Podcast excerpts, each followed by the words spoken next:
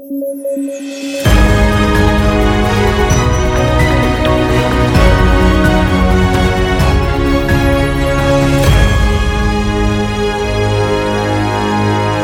noches, bienvenidos a Debate, el podcast de sudaca.p. Eh, soy David Rivera y estoy con Alexandra Messi y Paolo Benza como todas las noches para comentar las noticias más importantes del día.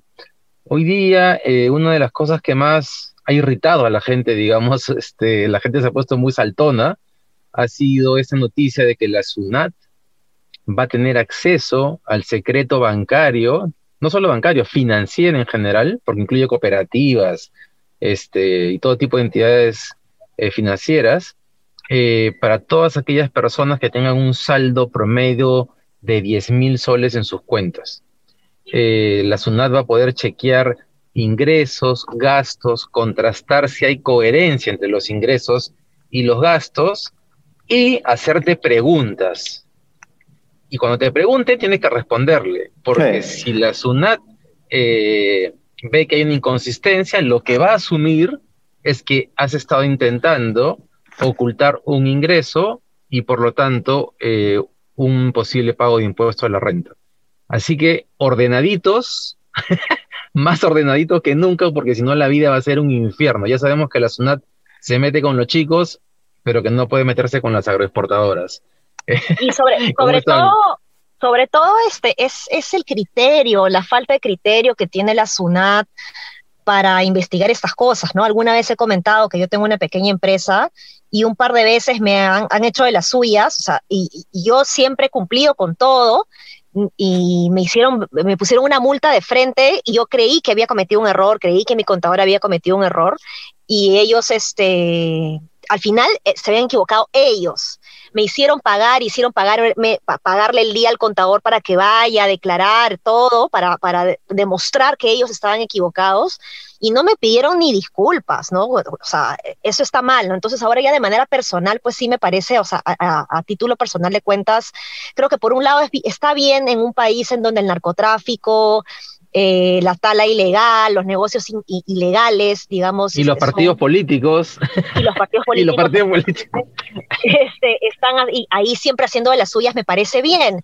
Pero ya de manera personal, a mí particularmente me preocupa, ojo, Sunat, díganme cómo voy, cómo voy a hacer ahora con esto, pero lo que pasa es que yo eh, permanentemente eh, suelo hacer convocatorias de, de donaciones para hacer eh, apoyos sociales y esta pandemia he estado colaborando muchísimo con varios comedores populares y mis amigos, este, gente que conozco, colegas, tengo una red de gente que me dona de vez en cuando, que, activo donaciones, digamos, para, por ejemplo, una vez operamos este, el ojo de un niño y llegamos a juntar 8 mil soles a mi cuenta, que me depositaron a mi cuenta y luego le pagué eso al médico, pero no es un ingreso mío, ¿no? Es, es, es, es una colecta que hago, ¿no? Entonces sí me preocupa eso. Imagino que voy a poder demostrar, eh, supongo que con fotos y con la factura de lo que le pagué al médico.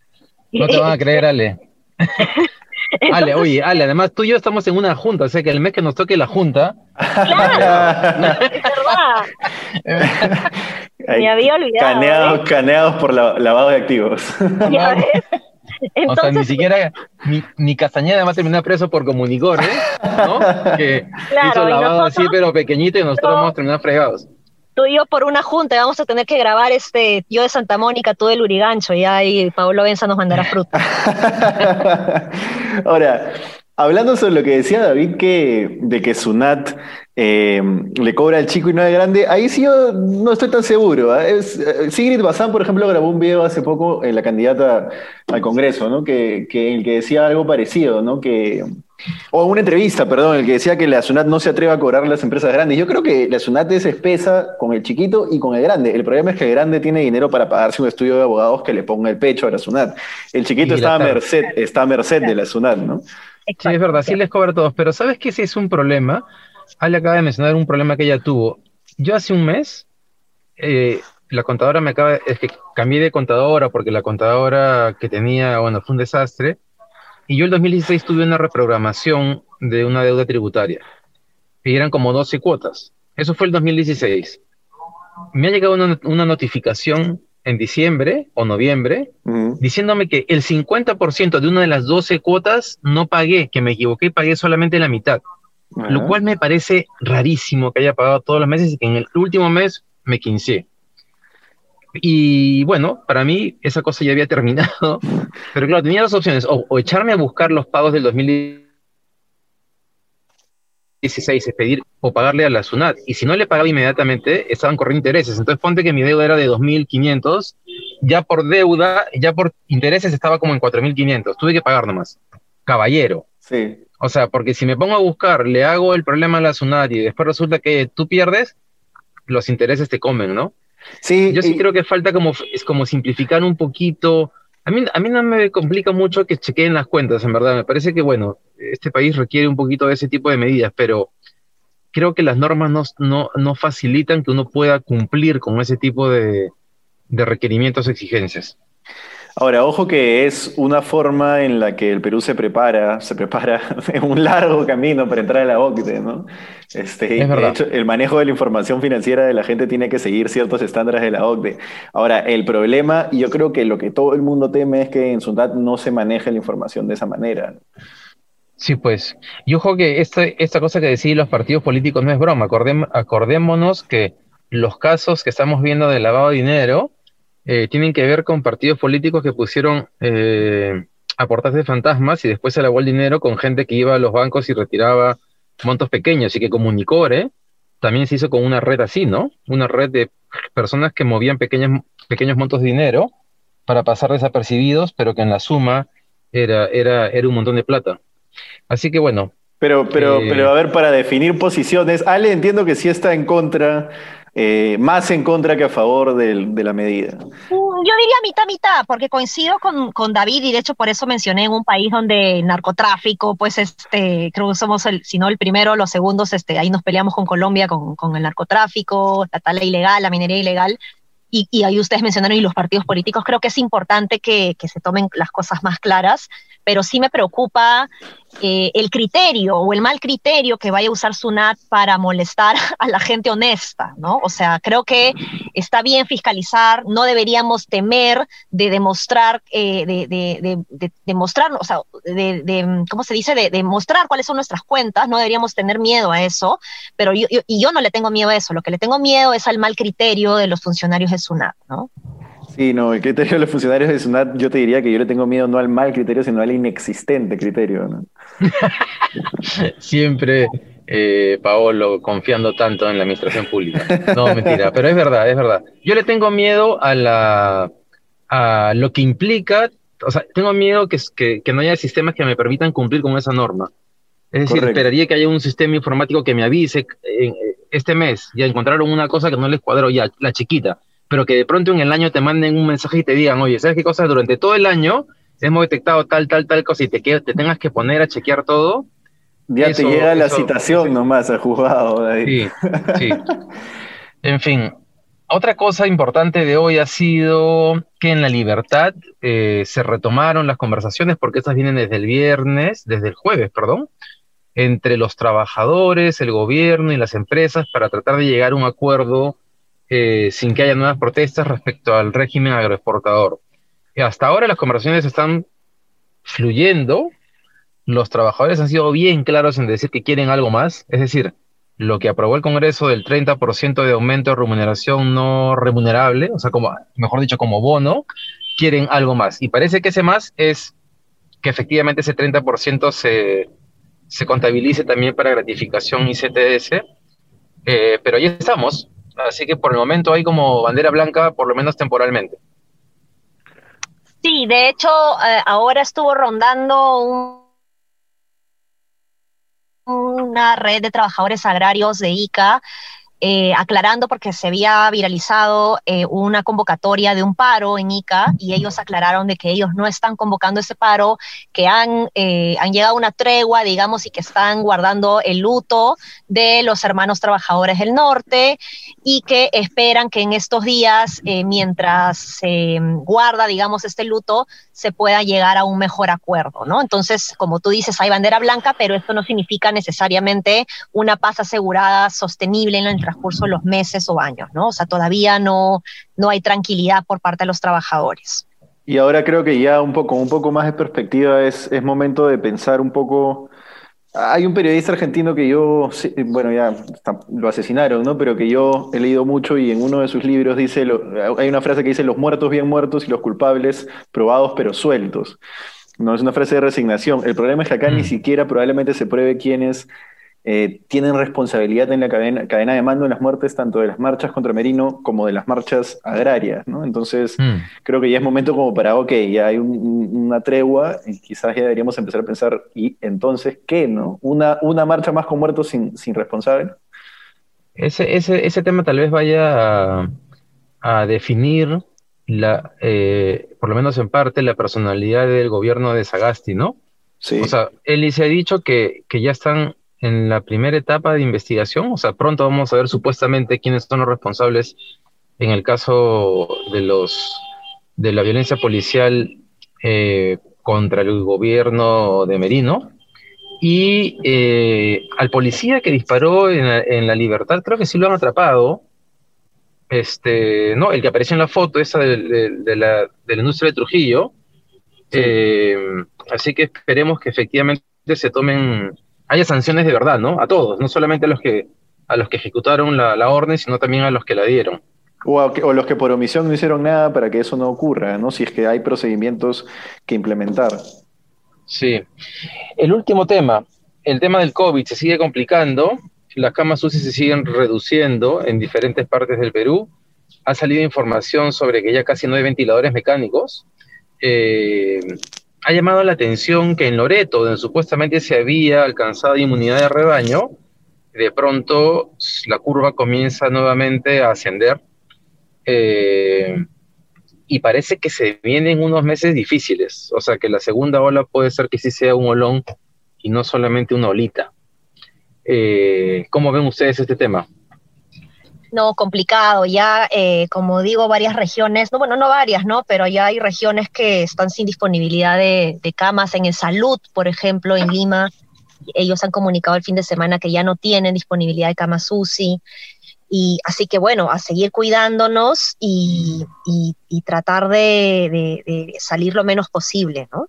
Ahora, acá un tema interesante. Yo escuché una entrevista que le hicieron a Gotuso hace más o menos un mes no recuerdo ahorita exactamente en cuál de los dos medios de cable noticiosos, RPP o Canal N.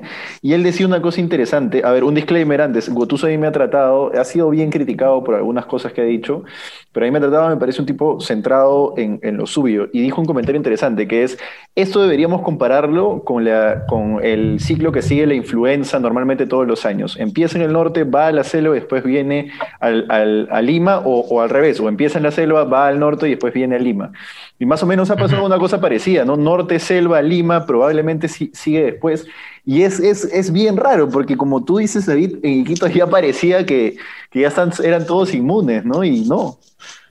Eh, no, este, eh, sí, pues así que eso va a ser motivo, me imagino, de estudio para, eh, para, para, para, lo que sigue, ¿no? No sé si ustedes creen que el gobierno debería tomar alguna medida, porque también es cierto que cerrar la economía de nuevo puede ser muy muy perjudicial, ¿no? Hay uno, eh, uno, uno, uno en realidad entra en un dilema sobre qué cosa es lo, qué cosa es lo que corresponde hacer. Es bien difícil saber qué cosa es lo que corresponde hacer.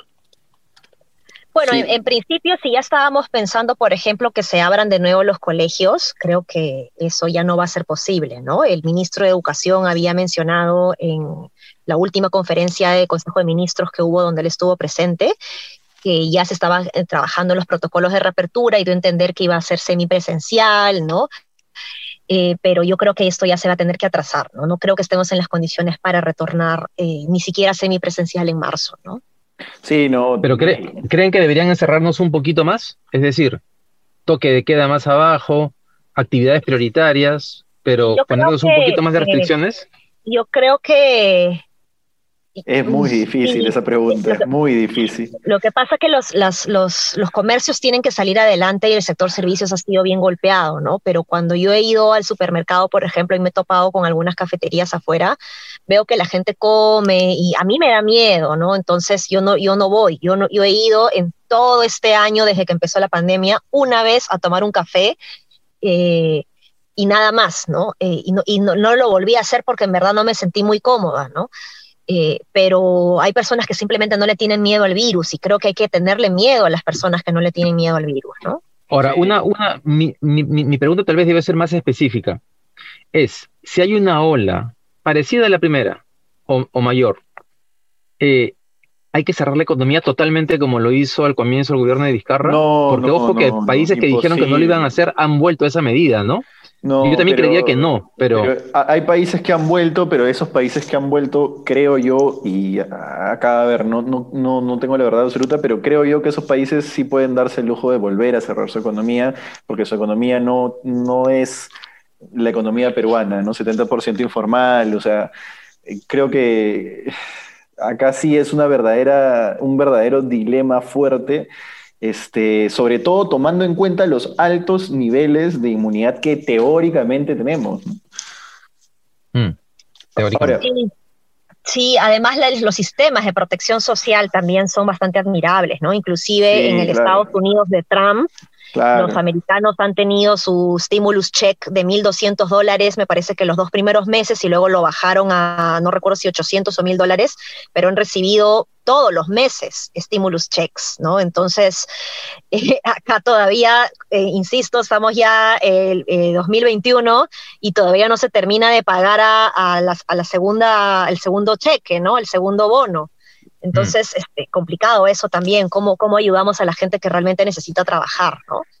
Sí, pues esta semana vamos a ver seguramente si el gobierno toma más medidas o si, o si, o si no toma ninguna medida, ¿no? Pero algo seguramente va a tener que hacer. Y yo quería hacer un comentario hoy último chiquito, enlazando con que se viene la campaña electoral y varios, eh, según ha reportado el comercio, varios candidatos han tenido eh, digamos, relajadas medidas de, sanitarias en sus, en sus inicios de campaña. Este, entonces, nada, eso, se viene la campaña y bueno, enlazándolo, acaba de sacar una candidata fujimorista, no le, voy no le vamos a hacer este, publicidad, este, pero una candidata del Congreso por el Fujimorismo acaba de sacar un video en el que, digamos, choca, choca bastante con, con el tema del aborto legal en Argentina, ¿no? Y, digamos, intenta ser políticamente incorrecta. Creo que en ese video podemos ver, y ya lo, ya lo iremos analizando, el, el, tipo de discusión que va a haber en la campaña que se viene. Creo que va a ser un poco así, ¿no? Así es. Bueno, eso ha sido... Ah, dale, dale, dale, dale. No, no, yo creo que se, va, a ser una campaña en donde se van a hablar más de ideas que en la campaña anterior, de ideas que, que polarizan un poco más, ¿no? Creo que este tema a raíz de lo Argentina es, es crucial, pero también hay otros que salen a flote como los sistemas de protección social, un sistema de seguro universal y de acceso eh, de calidad de salud a todos los peruanos, ¿no? Son temas que no se hablaban en las, en las elecciones anteriores. Así es. Bien. Se acabó el tiempo hoy. Gracias por estar ahí, por habernos escuchado y también a Ale y Paolo. Nos vemos nuevamente, bueno, nos escuchamos nuevamente mañana. Hasta luego, chao, chao. Un abrazo, chao. chao.